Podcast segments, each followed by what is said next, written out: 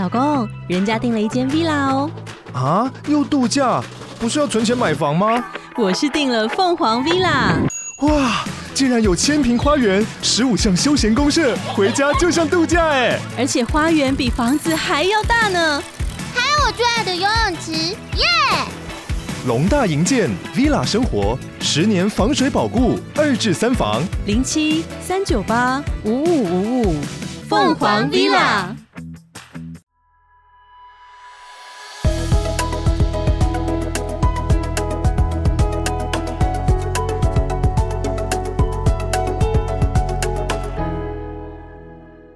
欢迎来到健康卡片同名官方 Podcast，我是卡片大师，等级是只有很小的时候有被带去韩国滑雪，长大之后不知道为什么觉得听不懂韩文是一种障碍，所以一直没有去韩国玩。我是健康实习生，我的等级是首尔去过两次，印象最深刻的反而是济州岛去过一次。我们好像转型成旅游节目了，是不是？而且我查的资料很奇怪，我一直以来前三个系列我们都是查跟健康相关，但我现在要先什么搞懂一点，什么旅游啊、地理位置啊，韩国在哪里？一米大。而且而且我们的任务是不是在这个系列，其实要从全世界这么多国家选出我们想讨论的，光这一件事就不是很容易。没错，没错。好，总之。韩国来自于说，最近从 COVID 大爆发之后，大家又可以出国了。台湾人最喜欢去的五个地方：China、日本、韩国、泰国、越南。哦，你会背？中间你好厉害，没有在稿子上。哇，你会背耶？对，你是旅游达人，所以是不是韩国应该讨论一下？韩国很值得讨论，它有很多个角度的议题，我觉得是跟健康类的是很能够牵扯的。怎么办？我刚刚脑子里有一个问题没有在纸本上，可以问一下。请问，就是我我查到两个很很违背的资料，所以现在让我对于我找资料这件事有所怀疑。嗯就是、没关系，没关系，这很正常。很多人说韩国料理的健康，其实吃泡菜是一个，但是另外一个医学报道说泡菜是致癌物。嗯嗯，嗯，这两个就是当。相反的两不，不会啊，不会啊，这个是啊。很多时候我们以为相反的两件事，它是一模一样的，同样一件事。这个世界上所有的过与不及都是有问题的。呃例如说前一阵子，尤其是在我们有发生过一些什么。地沟油啦，或者是说这个莱克多巴胺猪肉啊，嗯、对，那这个时候会有蛮多毒物科的专家或医生，其实会来跟大家说，所有的这种东西的讨论都必须要讨论它的量，嗯，也就是说，很有可能，例如说我吃这个量的发酵食品。对，会让我的肠胃变好、保健，然后适合我，然后我再吃更多、更多、更多的时候，它就致癌了。哇塞，其实就是这么简单的一件事。对，但是那条线在哪儿？我跟你说，其实这件事情我没有认真研究，但我稍微调查过。其实任何东西你要超限啊，对，都是一些当事人绝对知道自己超限的量。呃，怎么说？我问你，你一餐喝两瓶可乐，哦，三餐喝六瓶，一周喝七天，你觉得你有没有过量？有啊，呃呃呃，只有这样子才会过量。哦，所以也老实说，不用那么小心翼翼。比方说，不要说有人哦，那个端来的小菜突然有一一小碟泡菜，我觉得耶，你这个人想害我致癌这样。对对对，不是不是这种概念，对，它不是砒霜。对，好好好好，我就是觉得。有些时候，就是大家在学习一个东西的时候，如果只查到一点浅层资料的话，就会有我刚刚的这种疑问。那这个我有学习过，就是说得到任何资讯的时候，嗯、呃，你可能很客气，但是你脑袋里先怀疑，先怀疑，先怀疑它有没有背面的另外一种可能性，或者是先怀疑它的假设。是不是有什么问题？其实这个在做实验相关的世界里，我们是很常会遇到的。比如说，因为 A 所以 B，嗯，其实很有可能就是这个实验做的不够好。其实是因为 A 所以 C，C 导致了 D，D 造成了 B。可是大家会想要只抓最前头跟最尾端。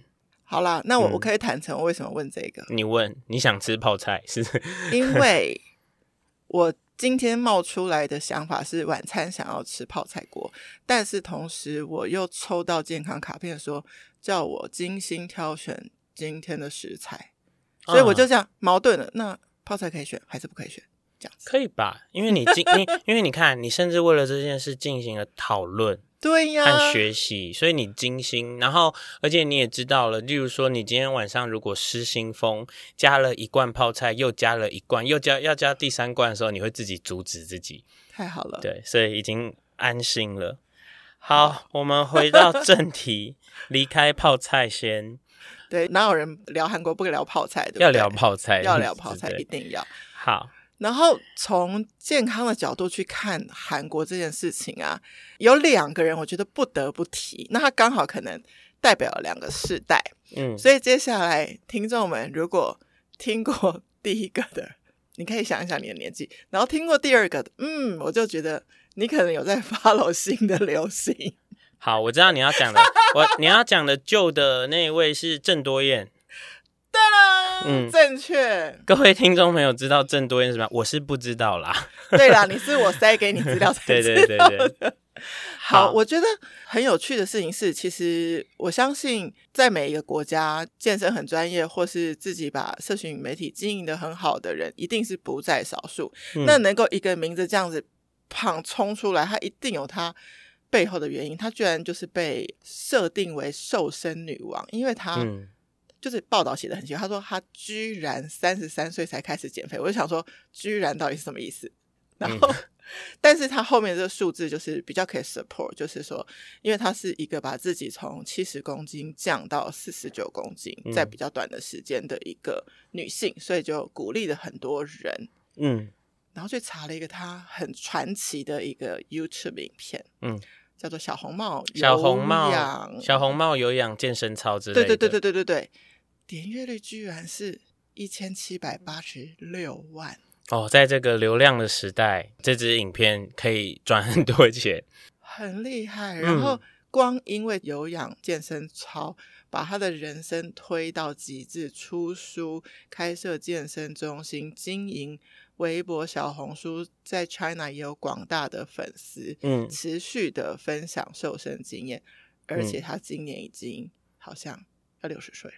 嗯，如果你是长期在关注运动类的资讯的话，对，上述有几件事情，我们其实都可以轻松的找到听起来比他夸张的案例。哦，是吗？对，所以例如说，从七十公斤瘦到四十九公斤。嗯这个呃，亚洲人女生可能会觉得哇，这个已经非常非常的厉害。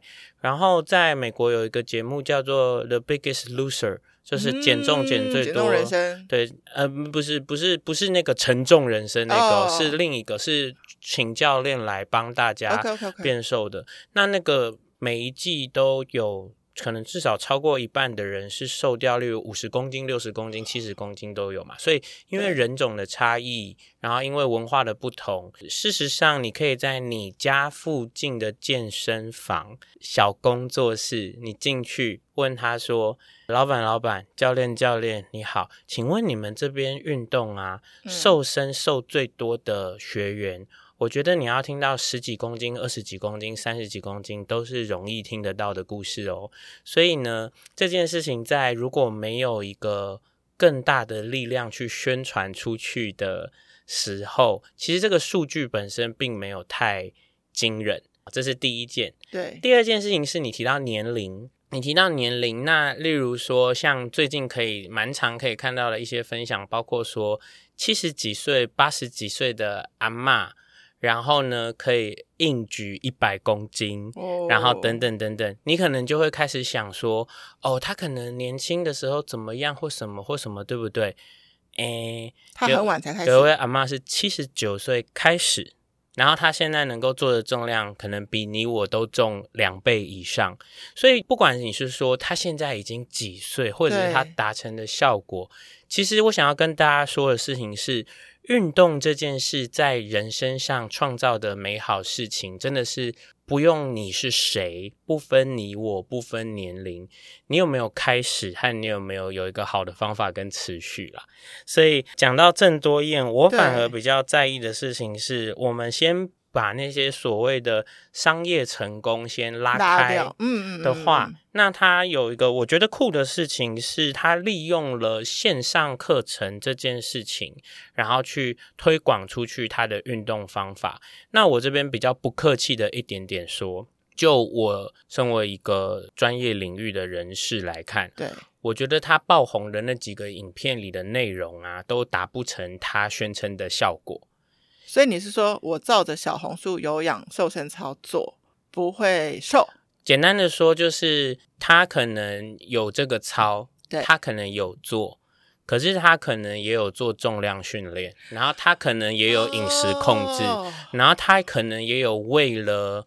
为了要，例如什么时候就要拍什么要上镜，他可能也有做额外更多的这种商业性努力于一阵子，包括说我们知道说什么明星明天要演唱会，今天不会吃太咸，才不会脸看起来肿肿这些事。但是只做他这些最红的内容的话，应该是说长期做下去对你的健康绝对有加分，但是绝对不会是导致那个很。令你觉得哇，怎么那么厉害的效果？我比较惊讶的是，我看到这个瘦身操，我可能没有从头到尾跟着做，我做了其中三分之一，它的节奏不会很快，也没有所谓 HIIT，所以我当然会觉得说，哎，这样子跟着做，一有效吗？另外一个我想要延伸的问题是，不见得是这个瘦身操，嗯，广泛讲所有的线上健身，大家如果都只是在家，然后没有很正确的运动概念，就只是跟着线上课做。安全吗？嗯，所以我想要讲的事情是说，首先这个世界上我可不可以找到一群人，然后我会跟他说，你此时此刻最适合做的事就是郑多燕的小红帽瘦身操呢？嗯，我跟你说，我找得到。OK，嗯，也就是我可以很知道怎么划分人群，什么样的人现在做这个是非常适合的。Oh, 好，那接着下来你问的关于说线上课程到底安不安全？嗯，我会把它切成一个二乘二，二乘二。哪怕我现在眼前有一个一对一学生，嗯，然后我看着他，我只对他讲话。我甚至用手去调整他，嗯，他也可以做出荒腔走板的事。如果他不想要 pay attention to me，嗯，他在想别的事的话，对，那会不会有一个线上课的老师，他非常的巨细靡遗？他把所有人可能需要考量到的事情，都在他的影片里，在一个恰当的时机都表现出来，而他的受众都很认真的去注意这些事的话，那这样子那个线上课就会很安全。哦，这个安不安全跟当事人的设计有关，可是也跟听者。到底多专注有关，所以它是一个二乘二的，没办法确定一定是如何。我想要讲的事情是，这里面其实还有另外一个维度。对，我给你一个我觉得最保守而且保证有效的运动影片的线上课程，和给你一个里面的帅哥美女教练，你一看了就觉得好兴奋。好好兴奋，好开心。晚上回来还想看第二集，还想看第三集。呃，我没有办法跟你说哪一个比较有效。可是我会觉得，如果你现在没有怎么在动，能够让你动起来的都很棒。那如果你已经动了一阵子，没有实质的效果，你可以检查一下你的计划，找一个专业一点的人帮你判断看看。嗯，对，然后全面一点。不要只怪罪饮食，不要只怪罪运动，不要只怪罪什么压力大等等等等，他要全盘的看啦。对，这样子有解答到线上课程安不安全这件事。有，因为就不是那一个荧幕的这个二分法了。嗯，那我自己有设计过一些线上。嗯，课程，我在设计线上课程的时候，其实我会很在意的东西是视角啦。嗯，就是说要让这个参与者的眼睛是一直看得到前方的，因为一般的运动会有很多三 D 的问题跟转头转面的问题。真的耶。那如果这个人一转头，他的眼睛就离开荧幕的话，他就又变成只能用听的。那这件事情一定会让。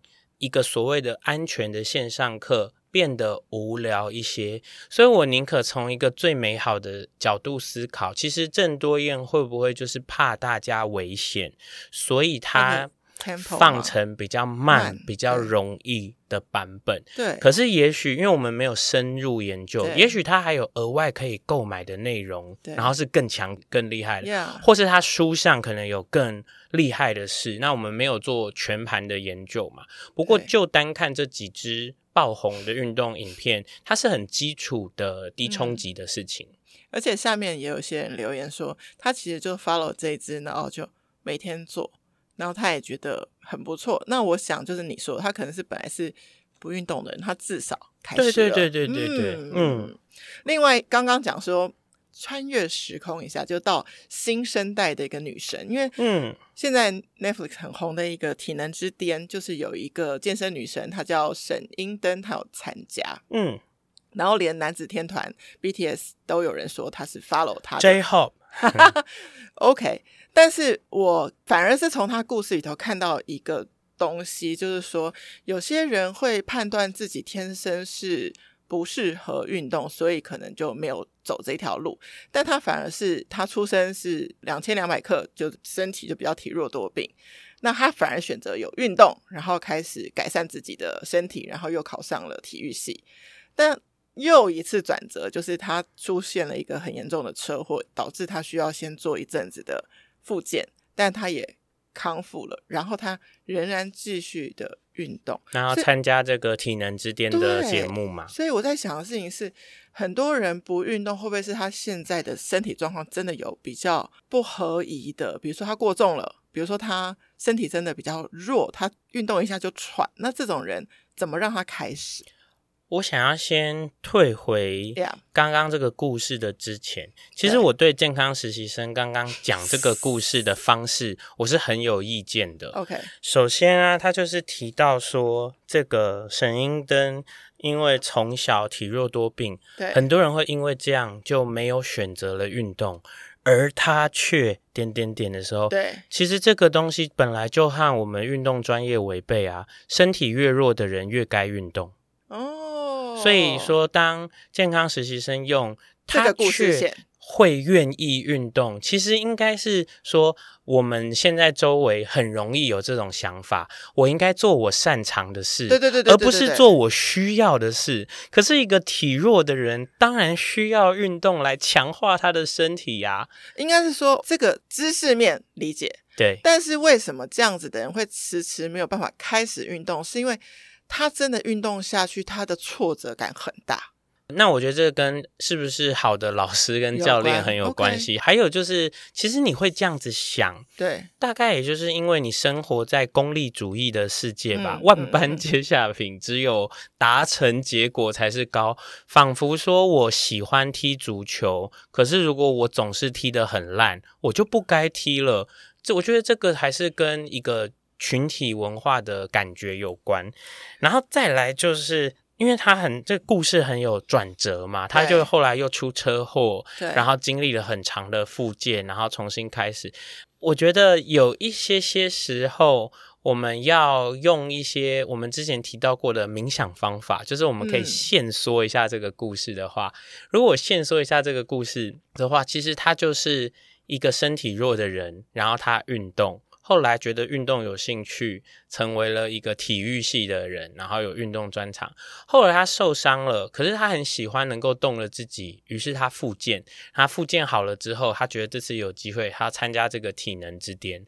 如果我们把这些加油添醋都拿掉，他其实是一个我觉得很棒而且很日常的故事，这是一个人的故事。那也有可能，因为我我不太确定沈英登她是不是很漂亮，或者是身材很好，所以大家会。觉得要在身上多加一些光彩，可是我觉得这故事听起来很合理哦，所以就是有可能就是如果他不是沈英登，也没有踏上体能之巅，那那他也只是在做他日常该做的事，对，他就是做他就是做他喜欢的事，跟他该做的事而已。哎、欸，我觉得这个还原很好啊，嗯、就是说、嗯嗯，很多时候在现代，我们会不会神化了一些什么健身 IG 女神什么的？那你再回头过去整理的时候。就想要整理出他的一个脉络，但是你说的没错，对，他在做他喜欢的事，就是、他在做他喜欢的事。好，那我们因为是韩国，我们从泡菜开始进入到，从泡菜开始进入到了这个韩国的运动现象。可是提到健康，韩国有一件事我不能不提，就是我们刚刚讲到线上运动嘛，所以从线上这件事情如果能够很风靡，表示网络这件事情对韩国人是很重要的。对，而韩国呢，就是网络霸凌最严重的国家。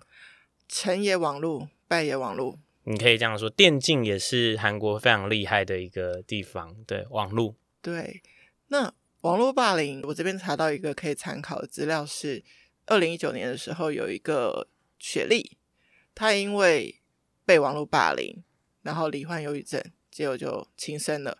然后这个居然有引起说国会议员去修订一个提案，要来制止这个网络言论。的攻击，耶，就是它只是一个网络事件，但提升到一个是政策。呃，这件事情我觉得非常的有趣，因为它牵涉到一个国家的文化。那我不是对韩国那么了解，嗯、我没办法很完整的说。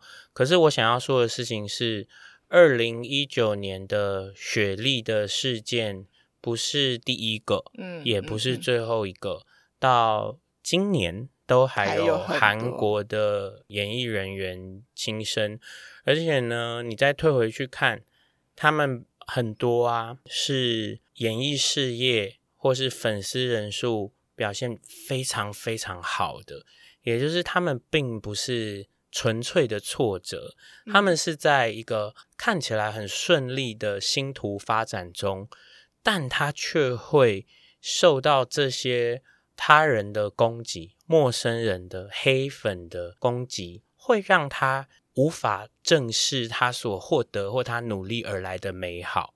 嗯，所以这件事情的力道是很强的。我想跟你分享我对这件事情的研究。对，我觉得很震惊，就是我们台湾当然也是有所谓的酸民。那我们台湾人蛮可爱的，就是基本上你讨厌一个人，你就下去骂他两句。对，啊，骂他两句，过几天其实你就 有可能忘掉了，或者是我们很健忘。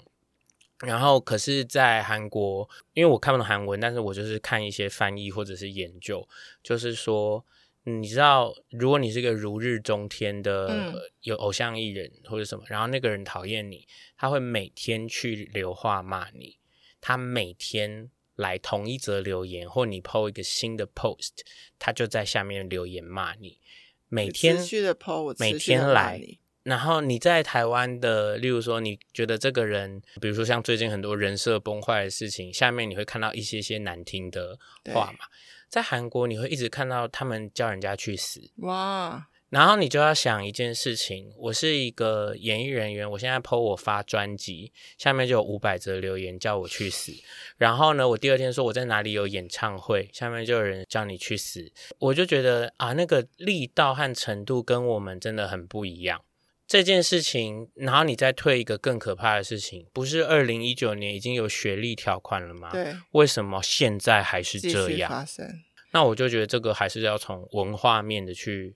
讨论，那所以这些人的心态很奇怪，就是你是我很迷的一个歌手，那、啊、我不喜欢你了，对我来说我就退追踪嘛。嗯。那我为什么要一直去黑黑黑黑黑你？这件事情，我觉得我们比较难判断他们的成因，但是也许他们，包括例如说，如果周围的人都是这种路线，或者他们的生活压力是我们无法想象，嗯、我觉得牵扯到文化的时候，我们就比较难有一个判断。不过，我觉得身为一个对健康这件事很有研究的人。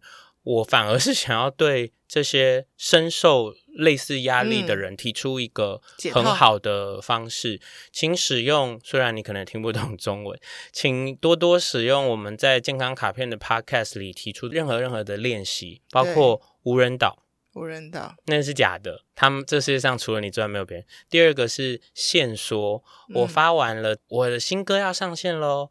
然后我就离开这个 Po 文环境，就不要再看，我不去看这些这个。那最好的情况下，我们也会看到有一些些偶像会直接跟黑粉直接对骂，或是干嘛。嗯、但是任何你能够宣泄掉这些东西，留在你身体里让你不舒服的事，都应该要很能够，你要去让它发生。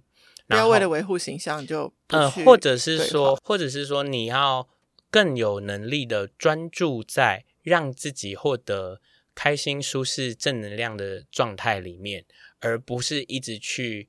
在意他们的说法，正好前几天看到蔡依林跟粉丝们说，其实他就说，身为公众人物会一直有很多的流言蜚语或者是什么，然后他就跟粉丝说，可是你们知道吗？你喜欢我啊，然后你支持我，你不需要去为了我跟别人辩解，也不需要去为了我跟别人站出来。我们就喜欢我们喜欢的就好，所以你看，我就觉得他很棒，因为他引导他的受众和群众专注在他们自己的善良和舒服的能量里，而不需要去跟不理解的人。所以这是你说的限缩的一个练习。嗯，对，就是说我只专注在我想要的事情上面就好。对，所以虽然这一集的那个后面这边是走入一个很沉重的状态，不过我们这边的确没有那么严重。我们这边有，可是没有那么严重。那我也想要留给任何对网络，然后你感觉到有压力的人。其实有的时候，大家对你的喜欢也是一种压力。